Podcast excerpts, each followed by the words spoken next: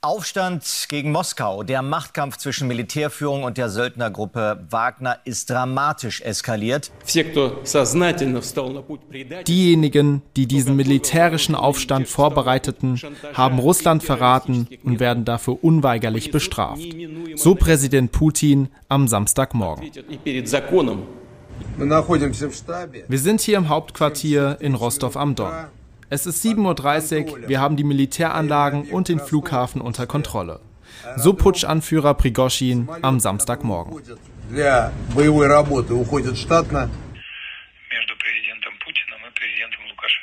Lukaschenko hat die Situation entschärft. Prigoschin wird nach Belarus reisen und seine Anklage fallen gelassen. So Pressesprecher Peskov am Samstagabend. In 48 Stunden ist Putin Geschichte.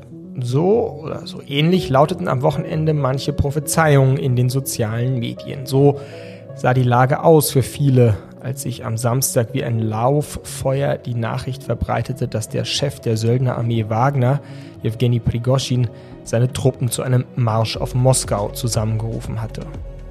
Nach etwa 24 Stunden dann die überraschende Kehrtwende. Etwa 200 Kilometer vor der russischen Hauptstadt brach Prigoschin den Vormarsch plötzlich ab. Was für ein Reim kann man sich darauf machen? Wie lassen sich diese ziemlich ungeheuerlichen Ereignisse deuten? Wie geschwächt ist Putin dadurch? Das fragt sich seitdem die ganze Welt. Hektisch telefonieren Spitzenpolitiker miteinander, um eine gemeinsame Interpretation zu finden. Ist das ein Zeichen für Putins Ende? Tobt hinter den Kreml-Kulissen ein erbitterter Machtkampf? War das alles am Ende nur eine Inszenierung, um Freunde von Feinden zu unterscheiden? Fragen über Fragen. Im FAZ-Podcast für Deutschland versuchen wir heute mögliche Antworten zu finden, ohne uns ganz im Bereich der Spekulationen zu verlieren.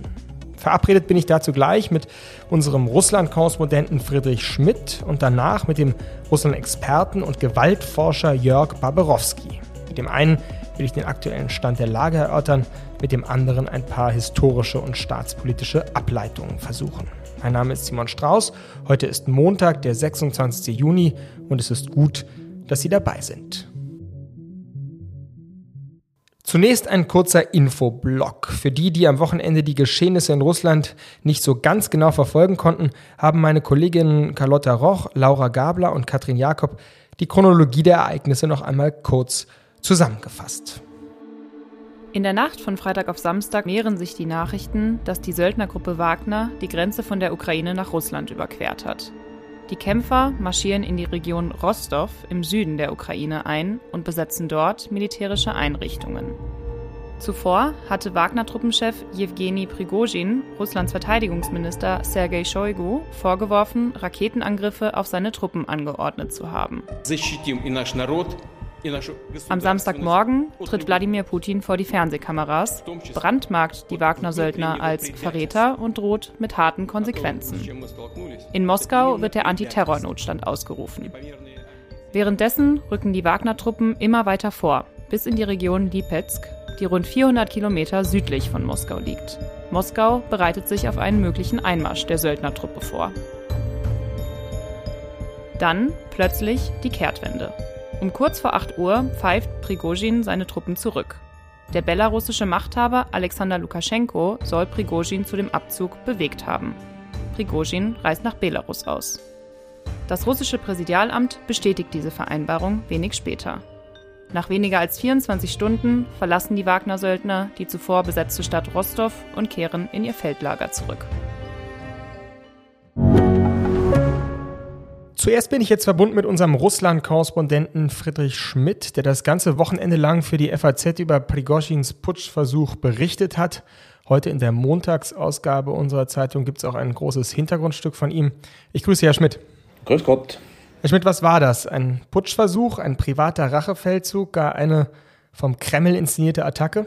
Dass sie vom Kreml inszeniert war, das möchte ich doch sehr bestreiten, denn äh, da ist doch so viel äh, jetzt zutage getreten, was dem Kreml gar nicht günstig ist. Also das würde ich wirklich ausschließen. Aber die anderen beiden äh, Dinge, die kann man, die schließen sich ja nicht aus. Putschversuch, Rachefeldzug, ja, das kann alles gut sein. Eine Argumentation lautet ja, Prigozhin wollte verhindern, dass seine Truppen in die russische Armee eingegliedert werden und hat sich dabei übernommen, überschätzt. Wie stehen Sie zu dieser These? Also, dass es den Versuch gab und wahrscheinlich auch noch gibt, des Verteidigungsministeriums, sich diese Wagner-Miliz irgendwie zu unterstellen, ihrer irgendwie Herr zu werden.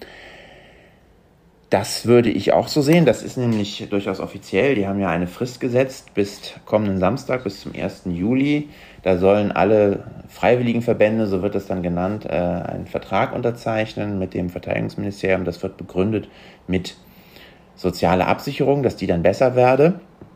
Aber das wurde von Anfang an eigentlich als Versuch gewertet, sich diese Wagner-Miliz irgendwie doch, die so ein bisschen zu groß geworden ist und eben der Prigozhin mit seinen ständigen Tiraden gegen die Militärführung und so, dass man versucht, dem ja jetzt das Wasser abzugraben. Prigozhin hat es selber auch so gesehen und hat dann schon vor einigen Wochen, als das bekannt wurde, gesagt, das unterzeichnen wir nicht und ähm, hat dann immer radikaler gewettert gegen Scheuge und Gerasimov, hat ja sogar deren Erschießung gefordert, also gegen die Erschießung des Verteidigungsministeriums und des Generalstabschefs. Das ist natürlich schon äh, ein starkes Stück, ähm, aber das ist, gehört zu der Vorgeschichte dieses Aufstands. Was wissen wir mittlerweile von dem Aufenthaltsstatus von Herrn Prigozhin? Nichts. Wir wissen nicht, ob er mittlerweile schon nach Belarus gekommen ist. Nein, also die letzten Bilder, die man von ihm gesehen hat, da sitzt er in einem Geländewagen und verlässt den Stab des südlichen Militärbezirks in Rostov, wo er sich am Samstag aufgehalten hat, nachdem ihn seine Leute in den Wald gebracht hatten. Da fährt er weg und posiert auch noch, äh, wird ganz munter. Die Leute jubeln ihm zu, das ist natürlich immer angenehm. Und natürlich auch ein ganz schönes Armutszeugnis für Putin, muss man sagen, nachdem er gerade doch dem Mann Verrat vorgeworfen hat. Es sind ja auch Leute umgekommen, also Soldaten sind umgekommen, weil die Prigozhin-Leute Hubschrauber abgeschossen haben. Mhm. Dem wird dann dazu gejubelt und so, aber danach verliert sich seine Spur. Gestern Nachmittag hat Prigozhins Pressedienst mitgeteilt, dass Prigozhin sich melden werde, wenn er wieder gute Verbindung habe. Er lasse alle grüßen, aber von ihm selber ist seit äh, Samstagabend, seit dem späten Samstagabend jetzt nichts mehr gekommen. Wie schätzen Sie das ein? Die Zusicherung, er habe das Wort des Präsidenten, dass ihm nichts geschehen werde, kann er sich seines Lebens sicher sein? Ja, das Wort des Präsidenten, das die Ukraine hatte auch das Wort Russlands, dass sie nicht überfallen wird. Ich würde da skeptisch sein. Dann schauen wir doch nochmal auf den Präsidenten, auf Wladimir Putin. Sie haben ja schon gesagt, er hat große Schwierigkeiten jetzt noch nach dieser Aktion so das Gesicht zu wahren und den starken Mann zu markieren. Es war ja dann doch sehr auffällig, dass auch seine Truppen dieser, diesem Aufmarsch fast keinen Einhalt äh, zu bieten schienen. Also wie geschwächt ist Putin wirklich jetzt durch diese Aktion und ist das der Anfang vom Ende seiner Ära? Tja, ich weiß nicht, Anfang vom Ende, dann müsste man vielleicht den 24. Februar 22 dann zitieren, denn dieser ganze Aufstieg, äh, also den Überfall auf die Ukraine, dieser ganze Aufstieg Prigozhins, der begann, der sich jetzt als so verhängnisvoll auch herausgestellt hat, der begann ja damit, dass die Armee in der Ukraine nicht so richtig liefern konnte, was Putin wollte und dann hat Prigozhin sich da offenbar als Problemlöser angeboten, konnte dann diese ganzen Sträflinge rekrutieren und so. Und als sich dann die Reibereien einstellten, diese auch sicherlich auf persönlichem Ehrgeiz und, Machtstreben und so fußenden Reibereien mit der Militärführung, hat Putin da offenkundig ihn einfach gewähren lassen. Er hat, ist da nicht eingeschritten und so. Und ähm, hat da weiter so die Rolle des, des über allem drohenden Schiedsrichters irgendwie eingenommen, die ja ihm angestammt ist und die er auch offenbar schätzt. Aber da hätte er wahrscheinlich schon mal was machen müssen. Natürlich sieht er jetzt unglaublich schwach aus. Nicht nur, dass das passiert, dass innerhalb seines eigenen Systems dann ein Akteur Prigozhin ausschert und dann da äh, fordert, andere Akteure auszuliefern, zum Rücktritt aufzufordern, zu erschießen, zu bestrafen und dann da äh, auch noch einen Militärstab in seine Gewalt bringt, sondern eben auch, wie Sie ja richtig sagten, da, dass, dass sich Putins Sicherheitskräfte dem nicht in den Weg stellten, weder in Rostov am Don noch dann auf der Fahrt nach Moskau. Da ist ja eine unklare Anzahl von Wagner-Leuten dann nach Norden gefahren. Man weiß nicht, wie viele das waren und so, aber was was man wirklich nicht so richtig erfahren hat, war, dass es da ernsthafte Gegenwehr gegeben hätte. Also es gibt so Aufnahmen, wie da ein bisschen geschossen wird an einer Stelle oder so, aber es ist alles, es sieht nicht danach aus, als habe es da große Gegenwehr gegeben. Man sieht dann so Bilder von beiseite geschobenen Baufahrzeugen, die offenbar da Islands in den Weg gestellt wurden. Ähm, das wirkt alles recht äh, kläglich, muss man ja sagen. Und dieses Bild ist eines der Schwäche und das ist im Grunde eines, das Putin nicht gut ähm, bekommt. Außerdem muss man ja sagen auch, dass jemand dann abends dann da unter dem Jubel der Umstehenden das besetzte Stabquartier da verlassen kann. den Putin noch am Morgen einen Verräter genannt hat und von einem Stoß in den Rücken gesprochen hat und so. Schon das ist eigentlich ein, eine Sache, die sich sehr negativ auf sein Ansehen auswirken dürfte. Gab es denn oder gibt es denn jetzt Berichte auch von ersten Säuberungsaktionen? Also man stellt sich ja jetzt vor, das ist äh, gescheitert, dieser Putsch, ähnlich wie bei dem Putsch gegen Erdogan, der ihn ja auch sozusagen gleich angerufen hat, von seinen Erfahrungen wahrscheinlich berichtet hat. Also gibt, gibt es ja dann die Vorstellung, dass jetzt also Putin hart durchgreifen muss, Leute einen Kopf kürzer machen, die sich jetzt offenbar ja da zurückgehalten haben bei seiner Verteidigung. Ja, schon. Andererseits hat Putin auch immer eine Tradition darin, die Dinge beim Alten zu lassen, weil man sonst ja Unruhe ins System bringt. Es wird in russischen Telegram-Kanälen geunkt, da wird ja ständig geunkt. Jetzt wird geunkt, dass Shoigu, der Verteidigungsminister, abgelöst werde, dass der Generalstabschef abgelöst werde. Also wenn das passieren würde, hätte Prigozhin ja sogar noch gewonnen. Das wäre natürlich eigentlich auch ein fatales Signal, äh, würde man denken. Es ist momentan wirklich schwer abzusehen, wohin sich das noch entwickeln wird. Man kann nur sagen, dass Putin dadurch äh, eben nicht, nicht fitter aussieht. Soweit die Einschätzung unseres Russland-Korrespondenten Friedrich Schmidt. Vielen Dank Ihnen. Gerne.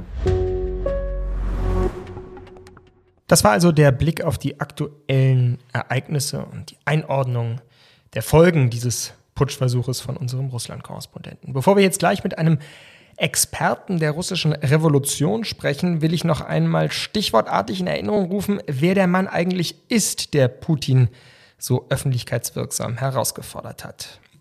Jewgeni Viktorowitsch Prigozhin, 1961 in Leningrad geboren, erster Berufswunsch Skiläufer. Erster Gefängnisaufenthalt wegen des Würgens einer Frau bis zur Bewusstlosigkeit, um ihre Ohrringe zu klauen. Erste Berufserfahrung als Hotdog-Verkäufer im Leningrad Anfang der 90er Jahre.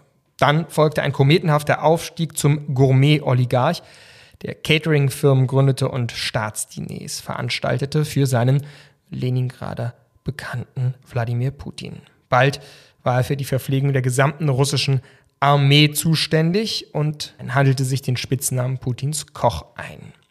Er war dann erst Geheimer und wenig später offizieller Chef der Söldnertruppe Wagner, benannt nach dem deutschen Komponisten oder sicher wahrheitsgemäßer nach deutschen Nationalsozialisten, die gerne Wagner hörten. Anfang der 2000er Jahre hat dieser brutale Gangster ein Kinderbuch geschrieben, in dem ein Held dem König hilft, sein Königreich zu retten.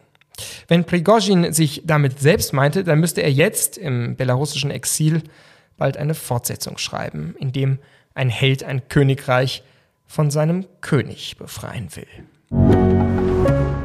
Ich freue mich jetzt sehr auf meinen nächsten Gast, Jörg Barbarowski, Professor für die Geschichte Osteuropas an der Humboldt-Universität zu Berlin und ausgewiesener Experte auf den gerade jetzt heftig diskutierten Feldern Revolution und Staat in Russland. Ich grüße Sie, Herr Barbarowski. Grüße Sie. Herr Babrowski, das letzte Mal, als wir hier im FAZ-Podcast für Deutschland miteinander sprachen, haben Sie den denkwürdigen Satz gesagt, wenn Putin stürzt, stürzt die Welt mit. Wie nah waren wir am vergangenen Wochenende dran an Putins Sturz? Ja, Historiker sind, glaube ich, nicht gut beraten, wenn sie Prognosen abgeben oder sich in politische Gegenwartsfragen einmischen. Äh, dabei kommt meistens nicht mehr heraus, als was Leute auch wissen können, die Zeitung lesen. Was ich aber, glaube ich, sagen kann, ist, dass dieses System offenkundig viel stabiler ist, als viele das glauben. Seit zwei Jahren wird Putin jetzt schon totgesagt. Alle möglichen äh, Szenarien sind durchgespielt worden. Erst hatte er Parkinson, dann war er angeblich äh, angeschlagen, dann musste er operiert werden, dann hatte er Krebs und jetzt sind andere Dinge äh, ins Spiel gekommen, die einem den, die den Eindruck erwecken, als sei seine Macht gefährdet ich glaube daran nicht und ich glaube, und mehr kann ich auch nicht sagen, als dass ich, dass ich das glaube, dass das sehr wohl durchdachte Inszenierungen sind. Ich glaube nicht, dass die Macht von Putin je äh, erschüttert worden äh, wäre. Eine Inszenierung vom Kreml, um dann sozusagen zu schauen, wer in so einer Situation Freund und Feind ist, in dieser Richtung, denken Sie?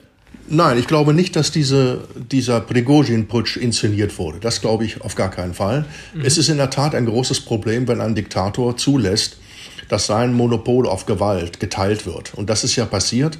Prigozhin ist sozusagen Frankensteins Monster und das ist Putin aus den Händen geglitten. Aber was man doch auch sehen kann, ist, dass ein Warlord zwar die Möglichkeit hat, mit seinen Kämpfern nach Moskau zu ziehen, aber dass er nicht die Machtinstrumente tatsächlich in der Hand hat. Ja, er hätte nach Moskau marschieren können. Das hätte zunächst gar nichts bedeutet. Bedeutsam ist am Ende, wer die Machtinstrumente in der Hand hat, wer die Apparate bedient und wer die Hoheit über die Kommunikationsinstrumente hat. Und das ist diesem Prigozhin meiner Auffassung nach sehr schnell klar geworden, dass er da nichts gewinnen kann. Wobei ja dann doch erstaunlich war, dass er so einfach in Anführungszeichen durchmarschieren konnte, dass sich also die Sicherheitsapparate und Putins Truppen auffällig zurückgehalten haben, ihn nicht bekämpft haben, oder? Ja, zweierlei Erklärungen sind dafür denkbar. Das eine ist, dass ähm, Truppen gar nicht vorhanden waren, um ihn aufzuhalten. Und das andere, was mir sehr viel wahrscheinlicher erscheint, ist, dass während dieses Vormarsches, und dafür sprechen ja viele Indizien, die Verhandlungen zwischen Prigozhin und Putin bereits angelaufen waren. Ich glaube nicht, dass es eine große Furcht in Moskau gegeben hat. Das Leben auf den Moskauer Straßen ging einfach weiter. Und es ist auch allen Beteiligten klar gewesen, der Mann hätte mit seinen 25.000 Leuten, die sind ja nicht alle zusammen äh, nach Moskau marschiert, zwar vorrücken können, aber was hätte er denn dann machen sollen in Moskau? Diese Frage hat sich ja jeder stellen müssen. Das war ein Bedrohungsszenario und er wollte äh, Putin dazu zwingen, seinen Verteidigungsminister Shoigu und den Generalstabschef Gerasimov aus dem Amt zu bringen. Am Ende hat er sich keine Illusionen darüber gemacht, dass vielleicht er der neue Präsident werden könne. Und das ist nicht gelungen. Es ist ihm klar geworden, während des Vormarsches auf Moskau, dass Putin nicht nachgeben würde. Und dann hatte er nicht mehr viele Optionen. Was hätte er mit seinen bewaffneten Kämpfern dann in Moskau machen können? Er hätte ähm, Gebäude für Gebäude besetzen müssen. Hätte die Kommunikationsinstrumente in die Hand bekommen müssen. All das scheint mir doch sehr, sehr, sehr unwahrscheinlich. Und dieser Prigozhin war mal ein enger Gefolgsmann Putins und nicht dumm, der sehr wohl wusste, wie weit er seine Karten ausreizen konnte. Mhm. Also ich höre so ein bisschen raus, dass Ihnen so die Wertung, die wir in den Medien, sagen wir jetzt doch dominant hören, das ist der Anfang vom Ende Putins, das ist jetzt ein Meilenstein in der Geschichte des Zerfalls der russischen Staatlichkeit und so weiter und so fort, dass Sie das doch für etwas naiv halten, ja? Ich halte es nicht nur für naiv, ich glaube, dass man lässt sich vom Wunsch leiten. Man möchte mhm. gerne, dass das zusammenfällt. Und äh, deshalb sucht man immer nach einem neuen Fall, der belegt, dass dieses Regime zusammenfällt. Wenn Sie mal sich genau anschauen, was in den letzten Monaten passiert ist, so kann man ja sagen, dass immer wieder vorausgesagt wurde, dass jetzt, jetzt der Augenblick gekommen ist, da das Regime zusammenfällt.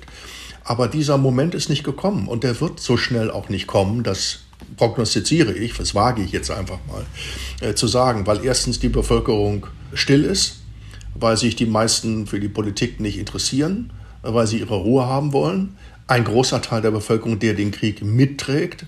Und vor allem aber, und das ist das Allerwichtigste, was man aus Kriegen, die Diktaturen führen, lernen kann, dass derjenige, der sich gegen das Regime stellt, in Zeiten des Krieges als Verräter gebrandmarkt werden kann.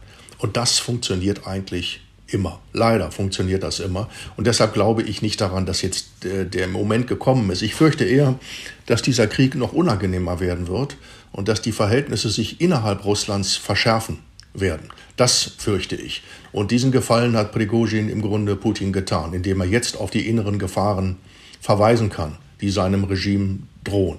Vielleicht noch ein letzter Punkt, der nicht ganz unwichtig ist. Fällt Putin, dann fällt auch seine Gefolgschaft im Militär und im Geheimdienst. Daran haben diese Leute überhaupt kein Interesse.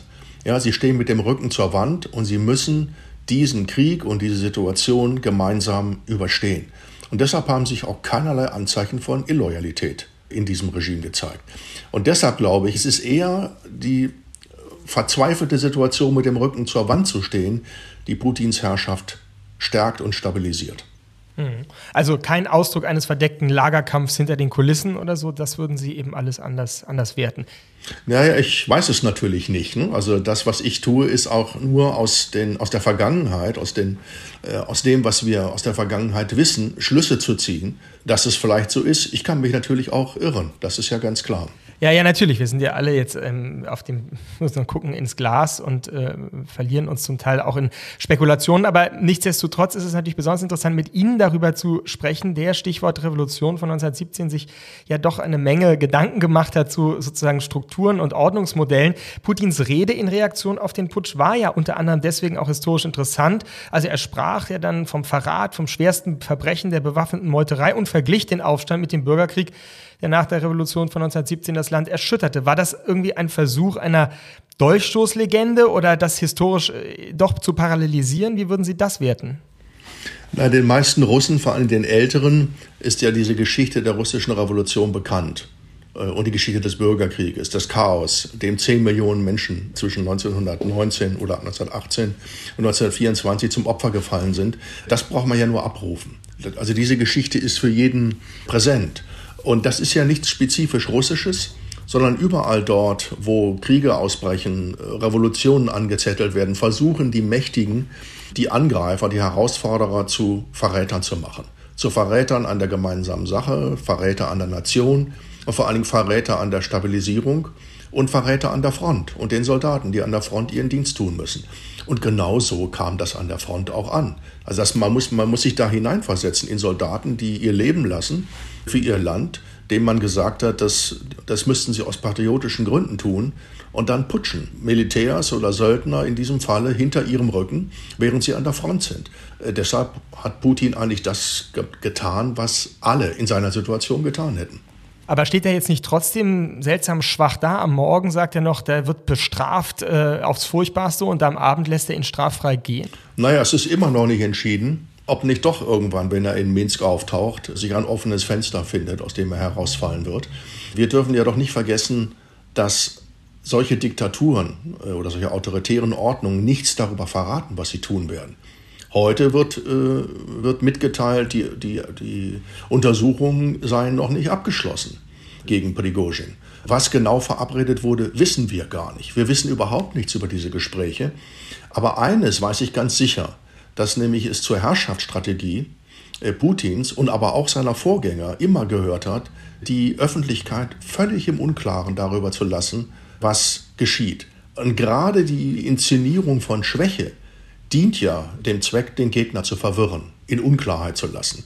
Ja, der zitternde Putin und äh, die Verbreitung, dass er jetzt sterbenskrank ist, all das haben wir doch vor Monaten gehört. Da ist nichts dran gewesen, es hat sich alles als falsch erwiesen. Die Inszenierung von Machtkämpfen, die angeblich hinter den Kulissen toben.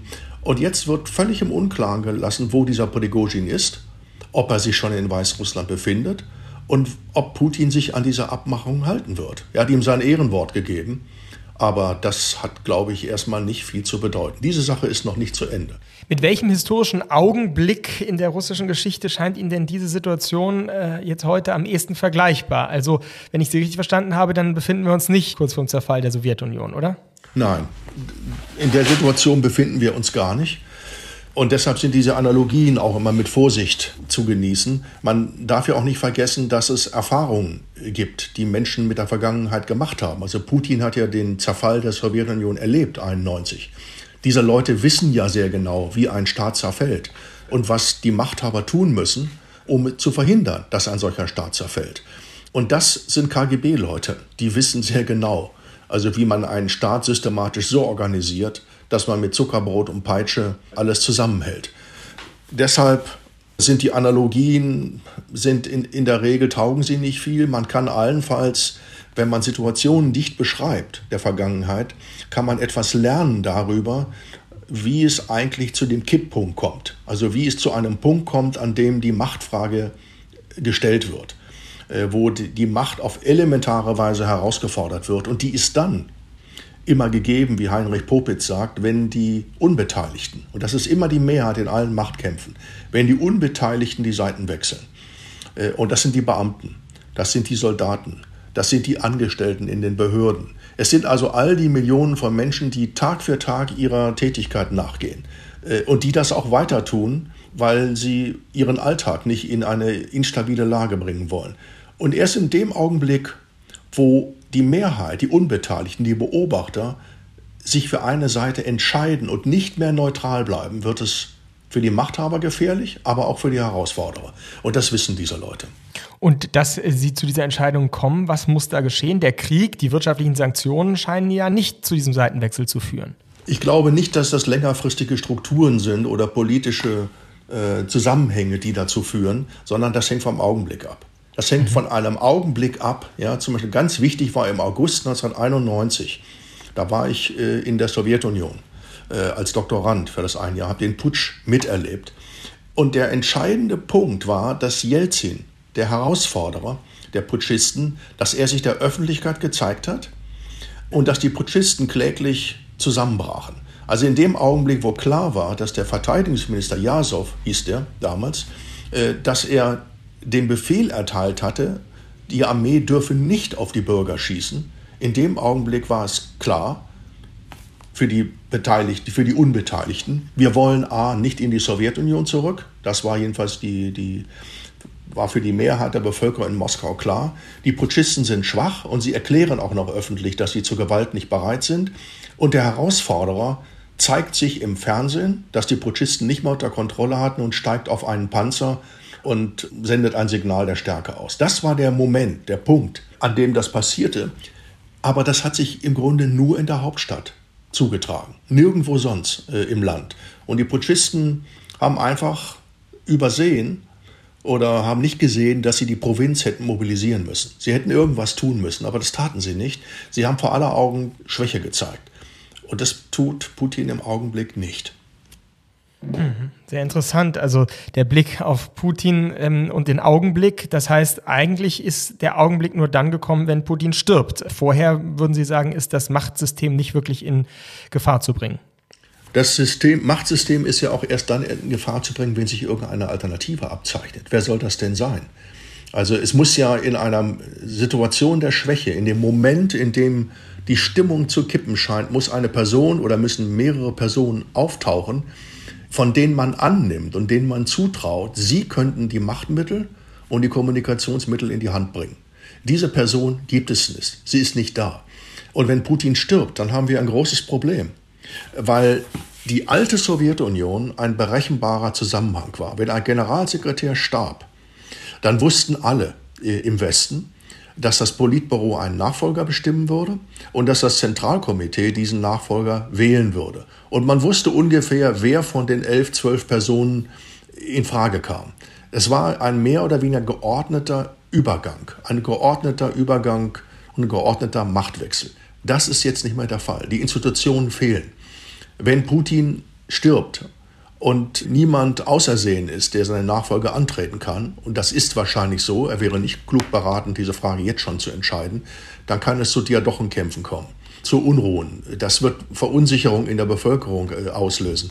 All das kann man sich eigentlich fast gar nicht wünschen. Ne? So sehr man sich wünscht, dass dieses Regime abtritt, kann man sich eine solche Situation eigentlich nicht wünschen dass die sehr nüchternen, aber wahrscheinlich auch sehr real politischen, realistischen Einschätzungen des Osteuropa-Historikers Jörg Barbarowski. Ich danke Ihnen sehr für das Gespräch. Ja, ich danke auch herzlich. War das der Anfang vom Ende oder ist der Kipppunkt im Falle Putins noch weit entfernt? Noch hangeln wir uns bei der Deutung des russischen Putschversuches von Spekulation zu Spekulation. Noch sind so viele Fragen offen, dass niemand wirklich verlässliche Antworten geben kann. Aber zusammenfassen, einordnen, vergleichen, das kann man schon und das haben wir in dieser Folge des FAZ-Podcasts für Deutschland versucht. Eines ist klar, die Anstrengung, die es Präsident Putin kostet, sein Gesicht zu wahren und den starken Mann zu markieren, wird größer. Aber klar ist auch, unsere Hoffnung auf Putins Sturz darf nicht darüber hinwegtäuschen, dass sein Regime stärker sein könnte, als wir uns vorstellen. Eben weil sehr viele von ihm abhängen, die mit ihm stürzen würden, wenn er fällt. Die italienische Zeitung La Repubblica erinnert Prigoschins Marsch auf Moskau heute an Mussolinis Marsch auf Rom 1922. Auch damals sei es weniger um einen Staatsstreich gegangen, sondern, Zitat, um eine politische Nutzung des Aufstands, der als dramatischer Rahmen für den Kampf um das Kommando inszeniert wird. Mit anderen Worten, das war nur der erste Akt und Prigoschin ist nur eine Nebenfigur? Die eigentlichen Protagonisten des Stücks warten wohl noch auf ihren Auftritt? Wer weiß. Wir werden sehen. Auf die Frage, wann Putins Macht auf elementare Weise herausgefordert wird, haben wir jetzt jedenfalls eine Antwort bekommen. Erst dann, wenn die Unbeteiligten die Seiten wechseln. Das war der FAZ-Podcast für Deutschland heute am 26. Juni. Morgen wird hier mein Kollege Felix Hoffmann eine andere Seite des Aufstands beleuchten, nämlich die Frage, was die Ereignisse in Russland für die Ukraine und den Krieg dort bedeuten. Mein Name ist Simon Strauß. Mitgeholfen haben heute neben den schon erwähnten Kolleginnen André Stump und Kevin Gremmel. Ich verabschiede mich jetzt in ein paar Wochen Sommerferien und freue mich darauf, den Kolleginnen und Kollegen aus der Ferne zuzuhören. Machen Sie es gut und auf bald.